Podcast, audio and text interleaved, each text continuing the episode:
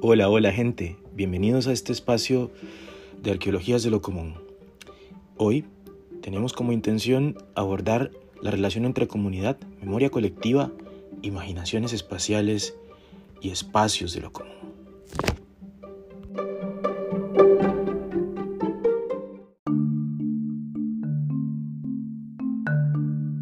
Pero antes, algo para descifrar. Un emplazamiento hecho canción en la voz de Guillermo Anderson, Club Social La Gloria. Si pueden, buscan la canción en Spotify, les dejo un pedacito de la misma, la escuchan y piensan al respecto de lo que vamos a plantear a continuación.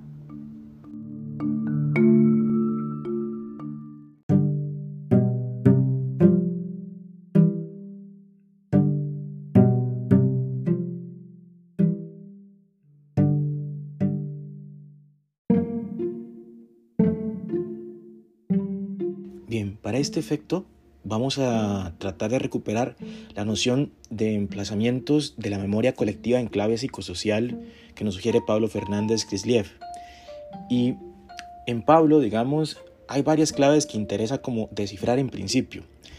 Una de ellas, y quizá como la central y que va a articular toda la idea de lo que él propone un poco y lo que propone otra gente que trabaja en la línea de él, es la de pensar las relaciones entre comunidad modernidad y comunicación.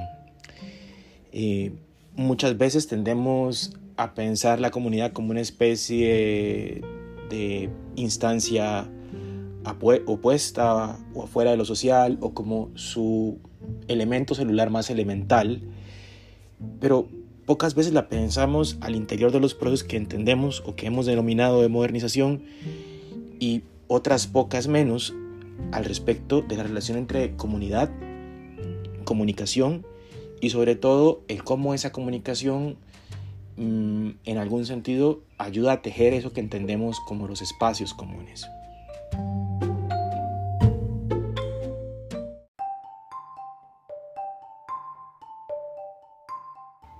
Para ello, conviene pensar a la comunidad dentro del relato de la propia idea de lo civilizatorio y de lo moderno, la comunidad dentro del relato de lo político en tanto comunidad política y la comunidad dentro de eso que se caracteriza como procesos asociados a la modernización y la modernidad.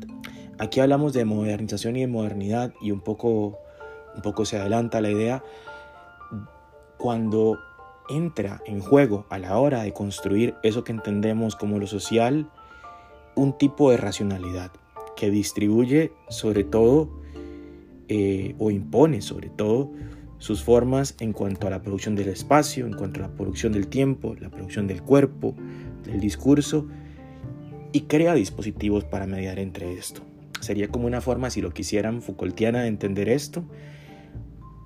Una forma de comprenderlo en clave de segundo orden es pensar que cuando aparece lo comunitario en clave moderna, conviene dimensionar las interacciones las configuraciones de esas interacciones, las secuencias que tienen esas mismas y cómo en algún sentido construyen memoria y estas memorias hacen parte de eso que entendemos como los procesos que construyen nuestras identidades o nuestra propia subjetividad. Por supuesto, todo esto pasa en el terreno de lo común o de la comunidad. Para que eso suceda se requiere ubicar lugares de pertenencia. Y para que esto pase se requieren dos tipos de procesos que tienen que ver con eso que, que se ha dado en llamar el espíritu colectivo. Para pensar lo comunitario, lo común, en cuanto a comunicación y lo cultural, hay que pensar en dos dimensiones de esto concretamente. Una primera referida a los tejidos culturales que remiten a lo cotidianamente inmediato, los gestos, eh, las sonrisas, los contactos, los silencios, que son los, los que vemos como de manera más fehaciente cuando caminamos por nuestras comunidades o vamos a otras. Y por otro lado, los productos culturales que se arman o se consumen en ese entorno. Por productos culturales entendemos cosas que van desde lo que antes se denominaba alta cultura y lo que se consume por medio de los medios de comunicación, que va desde las novelas hasta ahora pues lo que circula en redes tipo memes. ¿Por qué son importantes? Porque ambas dinámicas configuran los espacios, o mejor dicho, los lugares. Hay una diferencia entre espacio y lugar que vamos a explorar. Y por otro lado, la experiencia subjetiva del lugar y las relaciones en ese espacio que son las que nos permiten pues en algún sentido desplegar nuestra subjetividad respecto de las comunidades y la podemos desplegar por justamente el ejercicio de recurrir a la memoria y de saber que esa memoria en algún sentido también es colectiva.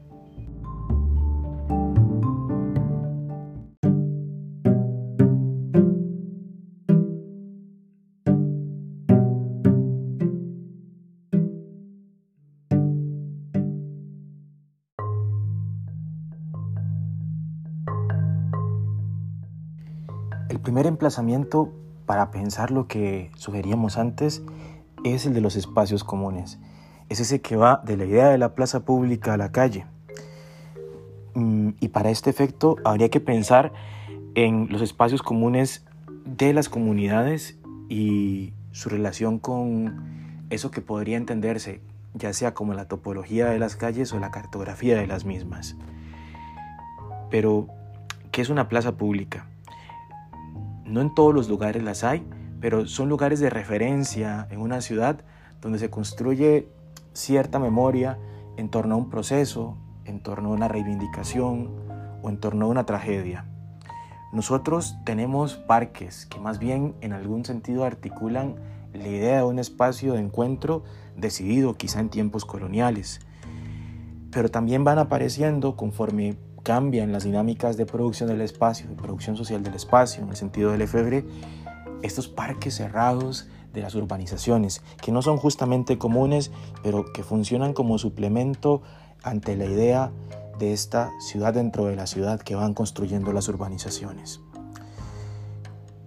Para entender además esto, conviene ubicar a las calles o a la calle como tal y mm, preguntarse qué se comunica tanto en las calles como en los parques, eh, qué se hace para comunicar en esos espacios, qué acciones aparecen como posibles para hacer común la comprensión de determinados sentidos.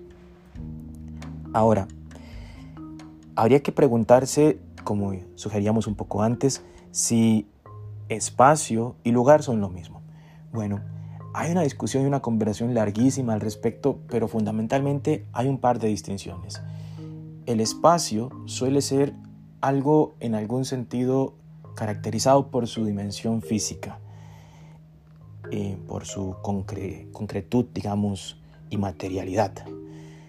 El lugar es eso, pero es también las depositaciones emocionales, afectivas y simbólicas que ponemos en él. Y mm, al respecto de esto, pues conviene pensar en esos espacios de intercambio que están entre la calle y, la, y los parques o las plazas que ya tienen un estatuto en lo simbólico. Cuando pensamos en un lugar, imaginemos esos lugares con los cuales utilizamos nuestra cartografía imaginaria para dar direcciones en este país. Tenemos una fijación eh, recurrente más que por la cartografía de las avenidas y las calles, por la de la imaginación asociada al paisaje que nuestros abuelos nos describían, el antiguo higuerón, la antigua pulpería tal, la licorera tal, de fulanito que ya no existe.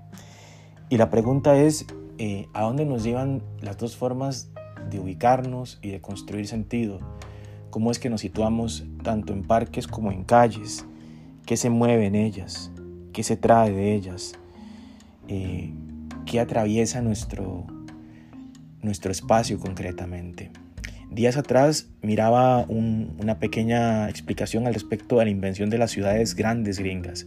Son ciudades por lo demás intransitables. Y lo que las hace intransitables es su irrevocable vocación a acabar con la vida comunitaria de los barrios. Les pasaré el video para que lo vean y para que lo comentemos también.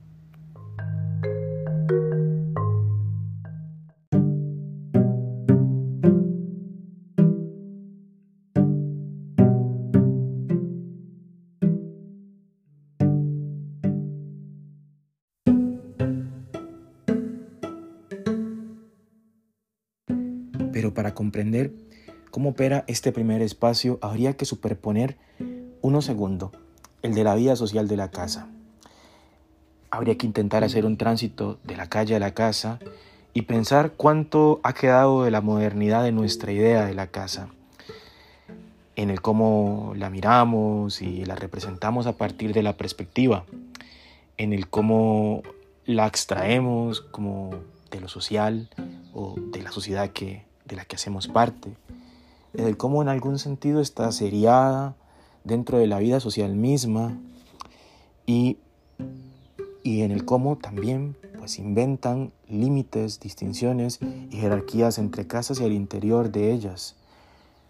Es en la suma y combinación de estos elementos, más que en la suma,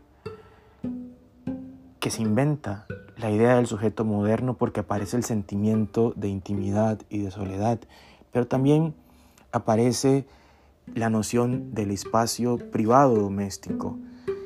Si pensamos juntos perspectiva, abstracción, serialización, invención de los límites e invención de, la idea del sujeto moderno, del sujeto comunitario con el cual estamos trabajando, podemos encontrar eh, las distinciones y límites entre las maneras de afirmar lo común y afirmar la idea pues de lo propio en el entendido del espacio privado doméstico asociado a la casa, que resulta ser clave para pensar lo comunitario, porque las casas son esas pequeñas unidades de sentido em, de la idea de comunidad. No importa si estamos en un espacio rural o un espacio urbano, las casas marcan y tienen consigo interacciones y muchas de estas interacciones se construyen a partir de cómo están configuradas y expuestas, pero también a partir del cómo interaccionamos,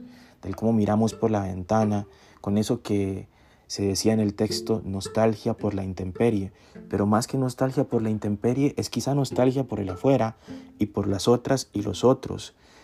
Em, por ello, puede ser oportuno como ejercicio práctico pensar en cómo y dónde están dispuestas las ventanas, si son, si son usadas, cómo son usadas, cómo se suele mirar por ellas y qué tipo de formas de comunicación se construyen a partir del uso de las ventanas.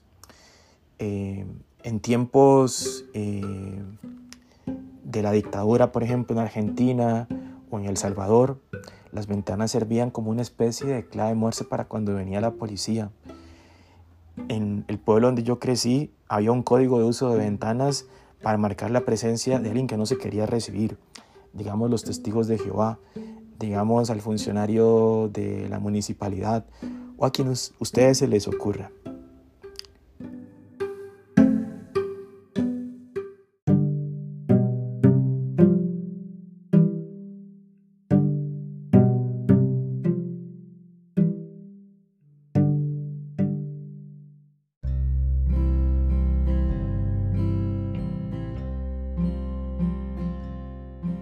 Bien, después de pensar en los espacios comunes, en la vida social de la casa, conviene pensar en los espacios de encuentro. Yo creo que habría que pensar en ese trayecto de la calle a la soda, en lugares como el café, eh, la pulpe o el pool, en adición a la soda que mencionábamos, como espacios en los cuales en las comunidades se teje sentido, se crean ideas en torno a, cómo representar la realidad y a cómo inclusive debatir en torno al monopolio o la pluralidad de ciertas ideas en nuestros espacios comunes. Em, decía Pablo Fernández, son esos lugares donde se saca la casa al mundo y donde en algún sentido se funda una fuera en el intercambio de lo doméstico y lo íntimo. Son espacios en rigor semipúblicos y semiprivados. Son espacios comunicativos dentro de las comunidades. Em, y son espacios donde se intercambia sobre todo, esto los hace comunicativos, perspectivas en torno a lo que sucede.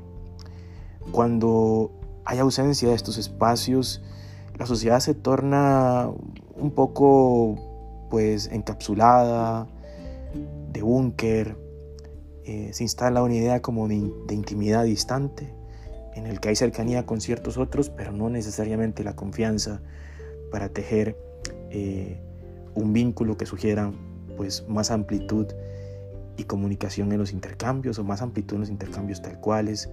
Hay una profunda incapacidad de, de lidiar con, con el otro y los desacuerdos. Eso eh, es como algo que hay que revisar siempre cuando se va a una comunidad. ¿Cuáles son esos espacios comunes? Son espacios además donde aparecen paradojas en cuanto a la representación, que podrían estar dominados por intercambios que tienen que ver con lo lúdico y que en otros casos podrían estar dominados con intercambios que tienen que ver con la burocratización. No incluimos en estos espacios de encuentro a la idea de la municipalidad o del salón de, digamos, de la Asociación de Desarrollo, porque de repente lo que ahí se media está mediado por dinámicas de un carácter más institucional.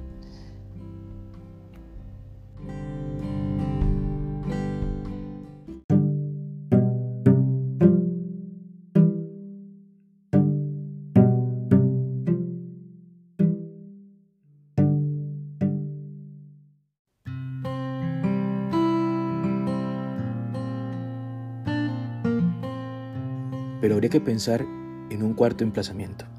Uno que va de la política del encuentro cotidiano que nos imaginábamos cuando hablábamos antes del espacio de encuentro, a una que piensa las formas de burocratización de lo político y de lo común en consecuencia, que está asociada por supuesto a la invención del municipio, de las juntas comunales de desarrollo, de las asociaciones de desarrollo y otras formaciones similares. Son, además, eh, para comprender estos tres espacios y los que entren dentro de esta categoría, lugares donde la conversación sobre lo común se hace pública o pasa a ser materia eh, pues de lo público. Son lugares donde también eh, habría que interrogar los modos en que se hace pública la conversación sobre lo común si dominan los lenguajes y criterios que premian la comprensión y la accesibilidad de la conversación sobre eso que es lo común en nuestros espacios comunitarios, o si está pues esta cosa un tanto nebulosa, eh, asociada al lenguaje burocrático que comúnmente encontramos al ir a los cabildos en las municipalidades. Si no lo han hecho nunca, se los recomiendo, inténtenlo. Vayan alguna vez a un cabildo municipal en lo que va de este curso. Me imagino que ahora han de ser transmitidos en línea y escucharlos tiene que ser de verdad particularmente un espectáculo. Tienen derecho como ciudadanas y ciudadanos a preguntar, a cuestionar y a pedir aclaraciones. Em, pero cerrado ese paréntesis, conviene, si consiguen acceder a alguno de estos espacios o si han accedido antes, pues revisar cómo se construyen sujetos políticos comunitarios, si son representantes de eso que entendemos como, como la, la sociedad civil o la comunidad en el sentido más genérico, si son representantes de fuerzas políticas, si son especialistas, si son activistas, porque en toda comunidad siempre hay una tensión o siempre luchas que articulan la idea, digamos, de, de lo que se disputa en una comunidad. Por otro lado, si asistimos a alguno de estos espacios, si tenemos la suerte de, contemplarlos en primera persona o en segunda persona o en la persona que ustedes quieran, habría que pensar cómo es que se construyen acuerdos, cómo es que se institucionaliza el consenso, cómo se manufactura, diría Noam Chomsky.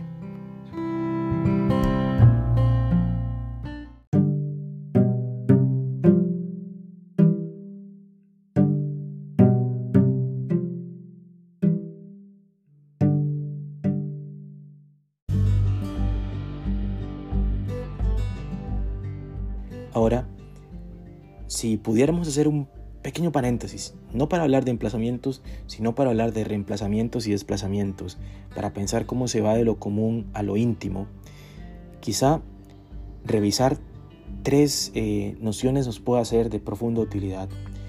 Una primera es, eh, en plan, como sugiere un poco, un poco el podcast, hacer arqueología de esos vestigios de la ortopedia social en el espacio, de cómo se dictan normas para ubicar la iluminación, la ventilación y la separación de funciones en la producción, digamos, ya no solo de la casa, sino de toda la idea de un barrio o de toda la idea de una comunidad.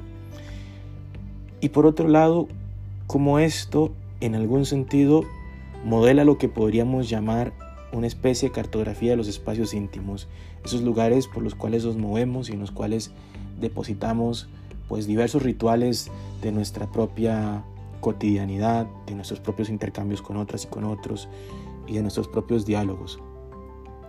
Porque esto nos permitiría eh, ir más allá de hacer una crónica de la sociedad ameba, esa sociedad que un poco como sugiere el texto, piensa hacia afuera y vive como si el adentro no existiera, que es un poco la idea que me llevo a veces de pensar en ciertos anuncios que veo al caminar por la ciudad sobre la idea de estos condominios y, y la idea, digamos, de estas urbanizaciones lujosas, que ante todo no solamente están vendiendo un espacio a habitar, están vendiendo un estilo de vida, pero también una idea en torno a sociedad y a comunidad.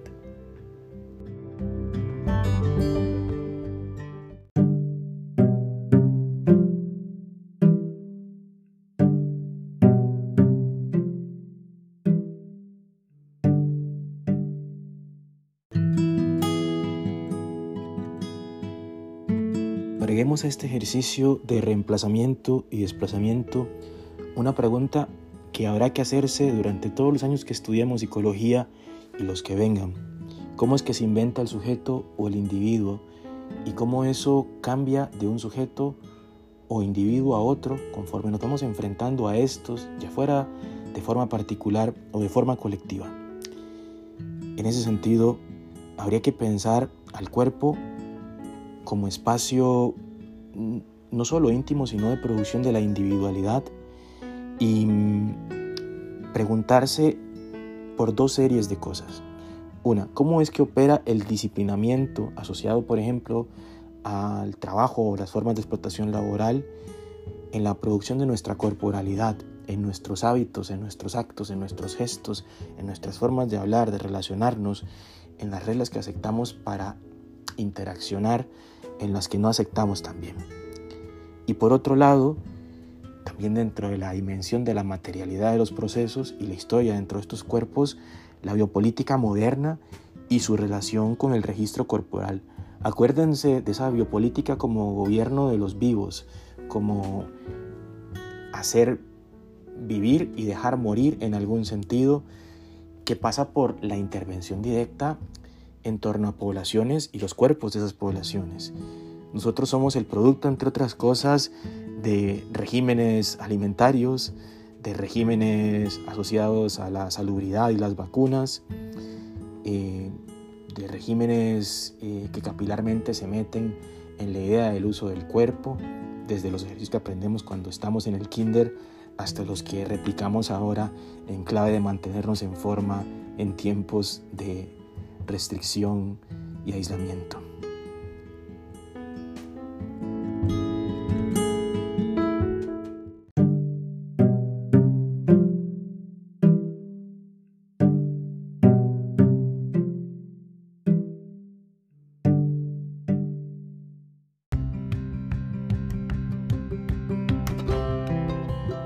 Pero el sujeto o el individuo no se entiende sin eso que antes llamamos dispositivos em, y acá pues haremos una categoría especial de esos dispositivos.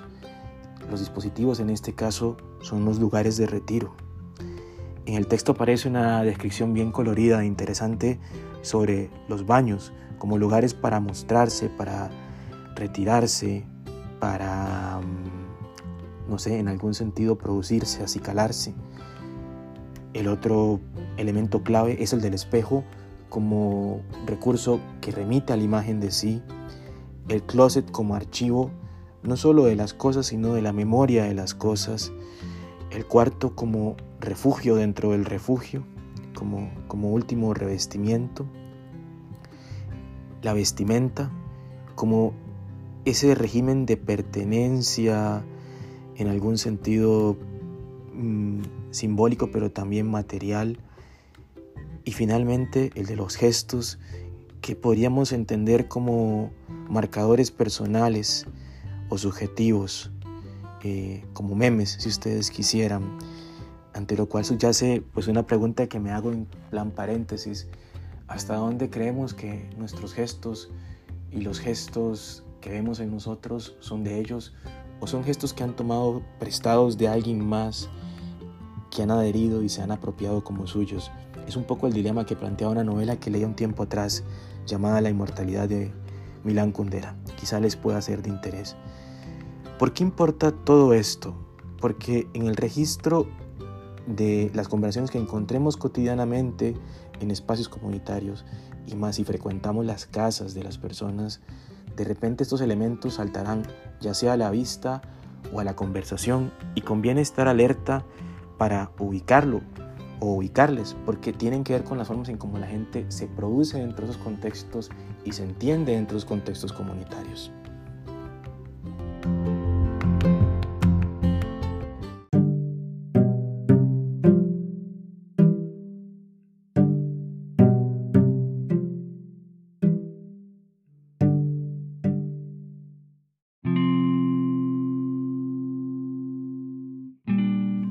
Como corolario, creo que hay que pensar de manera muy estrecha al respecto de lo que estamos viviendo y transitando en este momento, pero más allá de esta coyuntura, el cómo tejemos memoria, el cómo la pensamos en relación con lo colectivo y cómo es que hace parte de lo comunitario o toma distancia de lo mismo. Más si tomamos en cuenta que la memoria colectiva se piensa, se siente y se moviliza entre esas construcciones y distribuciones que hacemos de los espacios, si está depositada además en los recuerdos que comúnmente asociamos a situaciones y objetos. Y por esa razón, el lugar es eh, siempre una especie de emplazamiento que invita a pensar en la memoria colectiva, por todo lo depositado ahí. Gracias por escuchar.